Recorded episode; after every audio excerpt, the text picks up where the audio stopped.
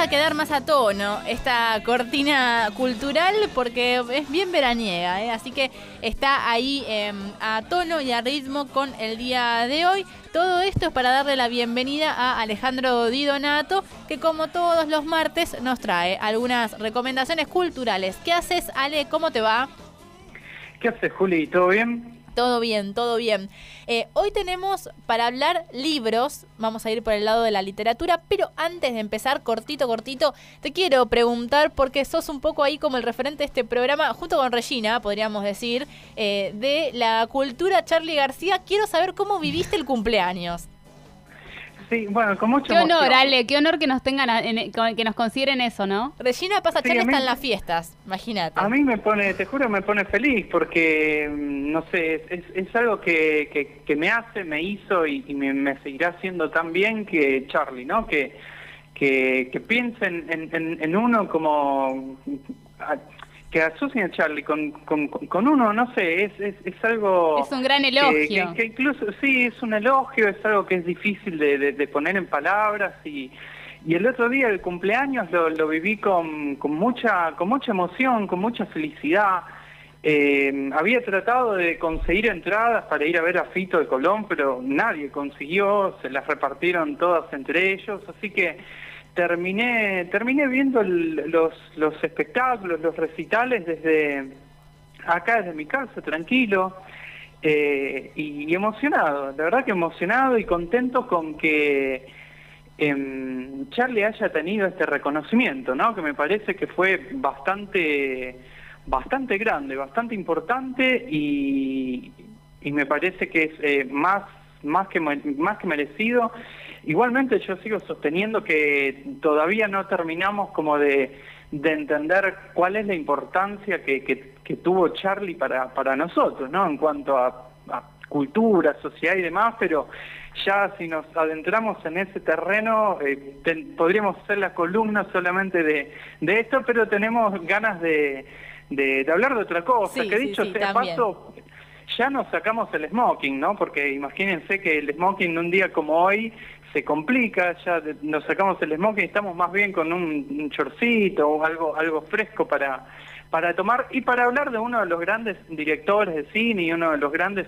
artistas de, de todos los tiempos, que si les parece ya, ya enganchamos y, Por y le damos para adelante. Por favor, ¿de quién estamos hablando y de qué libro en particular también estamos hablando?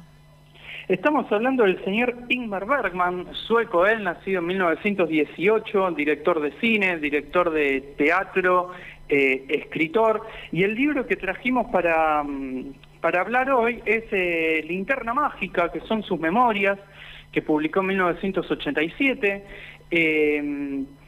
Y antes un pequeño, un pequeño paréntesis, ¿no? Porque yo pensaba, tenemos tantas películas para recomendar de él, que hizo, no sé, 30, 40, contando también las que hizo para televisión, que prácticamente nos, nos quedaríamos eh, súper cortos, con, seguramente nos quedemos cortos incluso con este libro, ¿no? Pero me parece que incluso es, algo que, que, está más al alcance, ¿no? Sus películas, por más que quizás eh, hoy en día y, por estas latitudes sea sea un, un, autor, digamos, más bien visto por, por cierta cinefilia y que quizás no, no, no, no goza de un, de un consumo popular, si se quiere, por decirlo de alguna manera, pero me parece que este libro quizás es como una puerta de entrada lateral, ¿no? A su vida y, a su obra, que...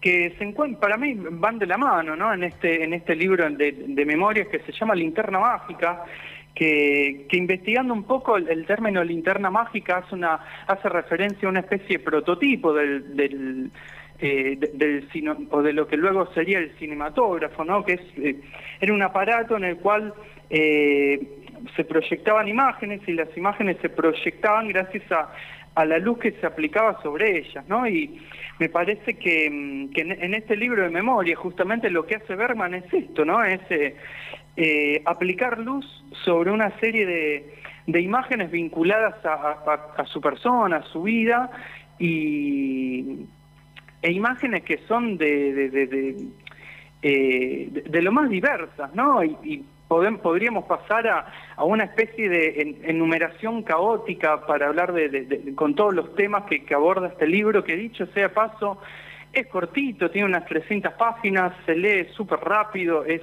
ameno a, a, la lectura, digamos, ¿no? Es, eh, incluso hay, hay veces en que cuesta, cuesta soltarlo, ¿no?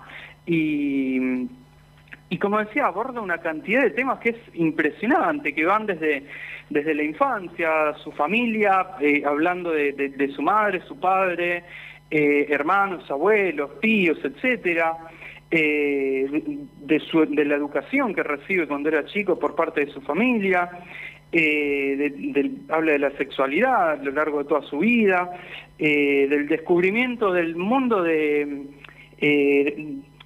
de, descubrimiento del mundo y de las emociones también, ¿no? Y en ese sentido ese, ese tiene fragmentos que son verdaderamente bellos porque uno se encuentra con una con una elocuencia muy muy muy elevada a la hora de plasmar esas emociones y esos sentimientos, ¿no? Que muchas veces quizás eh, son lenguajes distintos, ¿no? Lo, lo, lo, que uno siente y lo que puede quizás eh, plasmar en, en, en palabras o en lenguaje eh, verbal, ¿no? ¿Piensa mucho la eh, muerte, Ale? ¿Él en este texto? ¿Piensa mucho en la muerte en este texto? Y sí, está presente, está presente como está presente en, gran parte de, eh, de su obra, no solo de, en, la suya, sino también en la de, no sé, por ejemplo, en la de sus padres, en la de ciertas eh, personas de, su vida, como una pareja. Creo que, si mal no recuerdo, también fallece un hijo de él en, un accidente.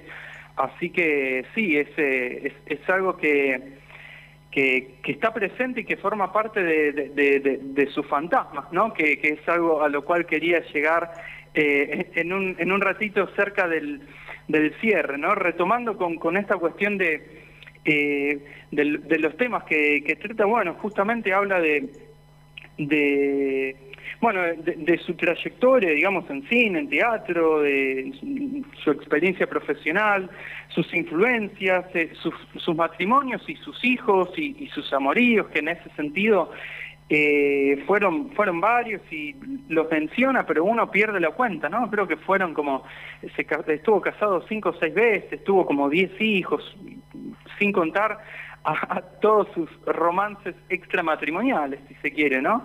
Eh, y después, bueno, sí aparecen eh, lo que él denomina su lucha contra sus demonios, siempre usando términos religiosos, si se quiere, porque él nació y creció en una familia, digamos, fuertemente eh, religiosa. Su padre era un pastor, eh, pastor luterano.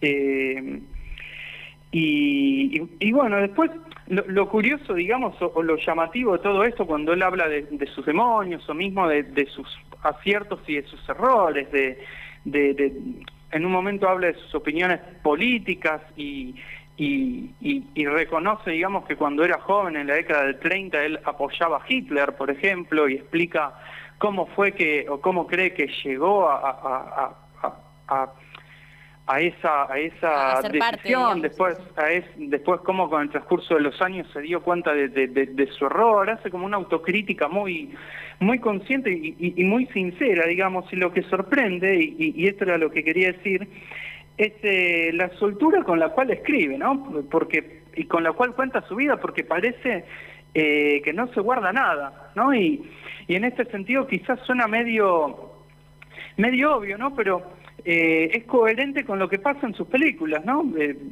sobre todo en las dramáticas, donde los personajes afrontan sus demonios y, y, los aceptan, ya sea de, manera voluntaria o, o forzada, ¿no?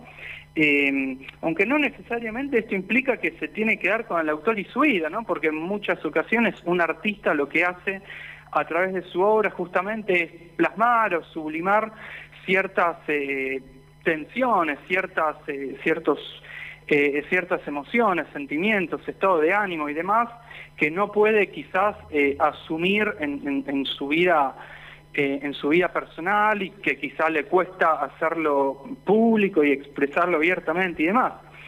Eh, bueno, en este caso se da, ¿no? Y de forma muy marcada, lo cual eh, a mi gusto resulta muy fructífero, ¿no? Porque permite eh, entender o, abordar su obra, digamos, con otras herramientas y, desde una perspectiva más más amplia y más profunda, ¿no? Más eh, con, con, una mayor comprensión, digamos, ¿no? Eh, y después, bueno, quizá no, no, no, centrándonos tanto en lo que es el cine, porque creo que es su, su, faceta más conocida por este lado, eh, o a nivel mundial, digamos. Eh, en este libro, digamos, sus memorias es muy rico también en, todo lo que cuenta él acerca de su vida en el teatro, eh, que, que, bueno, tú, él siempre fue un trabajador, digamos, eh, enorme, ¿no? De hecho, entre, entre 1938 y 2002 dirigió 125 producciones teatrales solamente, sin contar todas las películas. una, tiene una obra, la verdad, bastante impresionante en cuanto a lo en cuanto lo numeroso. Y después, bueno, me parece que quizás lo más, eh, lo más, eh, lo más eh, interesante, digamos, de, de, de, de toda esta investigación o, búsqueda personal que él hace en, en, en, este, que, que, él encara, digamos, en este recorrido que hace en su libro, digamos, es justamente lo de lo de su familia, ¿no? Que, que bueno, como decía, era fuertemente así eh, religiosa, muy estricta, que recibió, eh, cuenta, digamos, cómo desde muy chico tanto él como sus hermanos recibieron una una educación muy muy muy severa, ¿no? Con muchas reglas prácticamente inquebrantables, con una con una obligatoriedad, digamos, a aparentar frente a la sociedad cuando de puertas para adentro la realidad eh, de ese hogar era completamente eh, distinta y, que hasta rozaba, digamos, el, desencanto, digamos, eh, y hasta donde se le inculca, se le inculca mucho el, el sentimiento de culpa y demás, ¿no? Y, y, a mí me parece, digamos, muy, muy hasta hermoso, ¿no? Como el, el, arte y, y, la imaginación em, emergen en su vida eh, como una alternativa, ¿no? Como, como una salida a esa, a esa realidad familiar y, y, como un espacio de libertad, ¿no? Un espacio de libertad que, que, como él dice, cuando era chico no, no, no, no conocía, ¿no? Que no sabía lo que era la libertad y que no tenía idea de, de lo que podía de lo que podía llegar a ser, ¿no? Eh, así que mm, hay el, arte, digamos, emerge en su vida como una especie de alternativa a toda esta realidad, aunque los demonios quedan, ¿no? Eh, eh, y, en ese sentido, digamos, lo, que parece quedar en claro, eh, comunicar o, transmitir, o, si se quiere, la, conclusión que, que, uno puede, a la que uno puede llegar con la lectura de este libro, es que en, realidad no es que por más búsqueda y autoconocimiento y por más que uno ahonde en, sus oscuridades, ¿no? que algunos las tendrán más, más intensas, más profundas y otros menos, eh, no es que esas oscuridades, esos demonios desaparezcan, sino que en realidad a lo que se accede es a una instancia en la cual quizás esas, eh, esos, esos traumas, esos fantasmas no implican trabas a la hora de, desenvolverse en la vida, ¿no?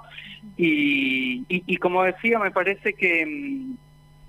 Bergman en este libro, digamos, hace lo mismo que, que muchos de los personajes de sus películas, ¿no? Que es, eh, eh, eh, poner al desnudo y al descubierto su alma, ¿no? Y, y, me parece que el resultado al que llega, porque hay que decir que por más que sea algo común, digamos, a la mayoría de sus personajes y quizás una temática recurrente en su obra, no todos eh, eh, no, a todos les pasa lo mismo, ¿no? Y en ese sentido hay algunos personajes a los, a los cuales quizá esta, esta búsqueda personal eh, desemboca en, una especie de, revelación superadora, como decía recién, y hay otros en los que lo que pasa, digamos, es, todo lo contrario, ¿no? Y ahí el tema de la muerte, el tema de, la locura, el suicidio, la autodestrucción y demás, que, me parece que, esto quizás es lo que quizás, valga la, repetición de, palabras, hace que la, obra de Bergman sea quizás hasta prejuiciosamente percibida como, como difícil de acceder o angustiante y, y demás, que son cosas que, que, que, están, no es que no están, pero que, que, no, no terminan de definir en, toda su dimensión eh, la obra de este artista, ¿no? Así que, eh, bueno, un poco también la idea justamente de, esta columna, recomendando su, su, libro, sus memorias, era la de un poco dejar de lado los... Eh, los prejuicios y, animarse quizás a esta obra, ¿no? Y yo pensaba que, que quizás lo que pasa con ciertos directores de, cine es lo que a veces pasa en,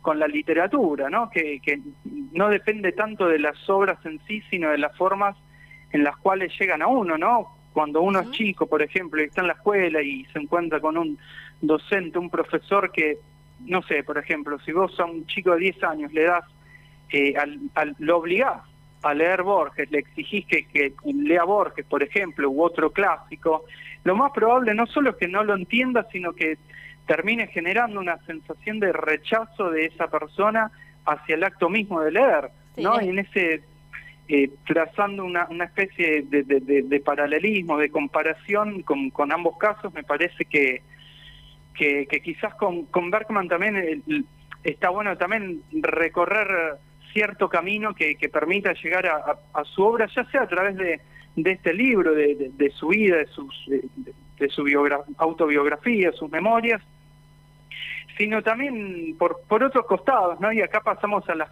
a las apostillas, como para ir ya, ya redondeando, que primero, eh, si uno pone en YouTube entrevista a Berman, eh, aparecen varias, varias entrevistas extensas con subtítulos, hay un documental muy lindo que, que, que, que profundiza acerca de su relación con el teatro, eh, y después hay una mm, hay una serie de, documentales que creo que son seis episodios cortitos de menos de media hora que se llama Trespassing Bergman, en la cual lo que se hace es eh, abordar su obra, pero no de manera directa, sino a través de una serie de, de, declaraciones y, y, de opiniones de, directores más contemporáneos de nosotros, ¿no? Caso eh, Scorsese, Francis Ford Coppola, Iñárritu, eh, Woody Allen, que hablan cómo eh, las películas de Bergman influyeron en, su vida y en su obra y, lo muestran de manera contundente o, lo ponen en evidencia a través de fragmentos y demás que facilitan la, la comprensión, ¿no? Y en ese sentido me parece que, que bueno, Bergman es, es un autor, digamos, que, que, está muy vivo, ¿no? Muy vigente eh, en, la obra de muchos eh, directores contemporáneos, ¿no? Lo cual, eh, bueno, me parece que, que, habla un poco de, lo viva que, sigue su, imagen, su, su figura y su obra también.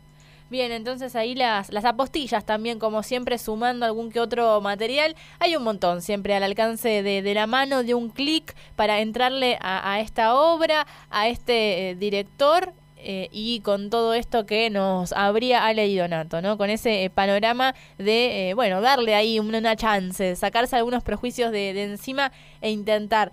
Ale, muchas gracias entonces por traernos este libro. Recordamos, Linterna Mágica, las memorias de Ingmar Berman. Qué nombre difícil para decir con la nariz tapada, pero hacemos lo posible. así Berman. así que, es. que dicho sea paso, una, una, cosita más. En YouTube también hay varias de sus películas completas, subtituladas, así que súper súper accesible, digamos, para, para quienes tengan curiosidad y, quieran ver algo. Bárbaro, vale. Eh, gracias entonces por la recomendación de esta semana. Nos vemos en 15 días, si te parece, con lo que con lo que te depare el destino ahí, eh, de esa curiosidad cultural de estos días. Así será, nos vemos en, un par de semanas. Nos vemos, Ale, que tengas un buen martes. Chao.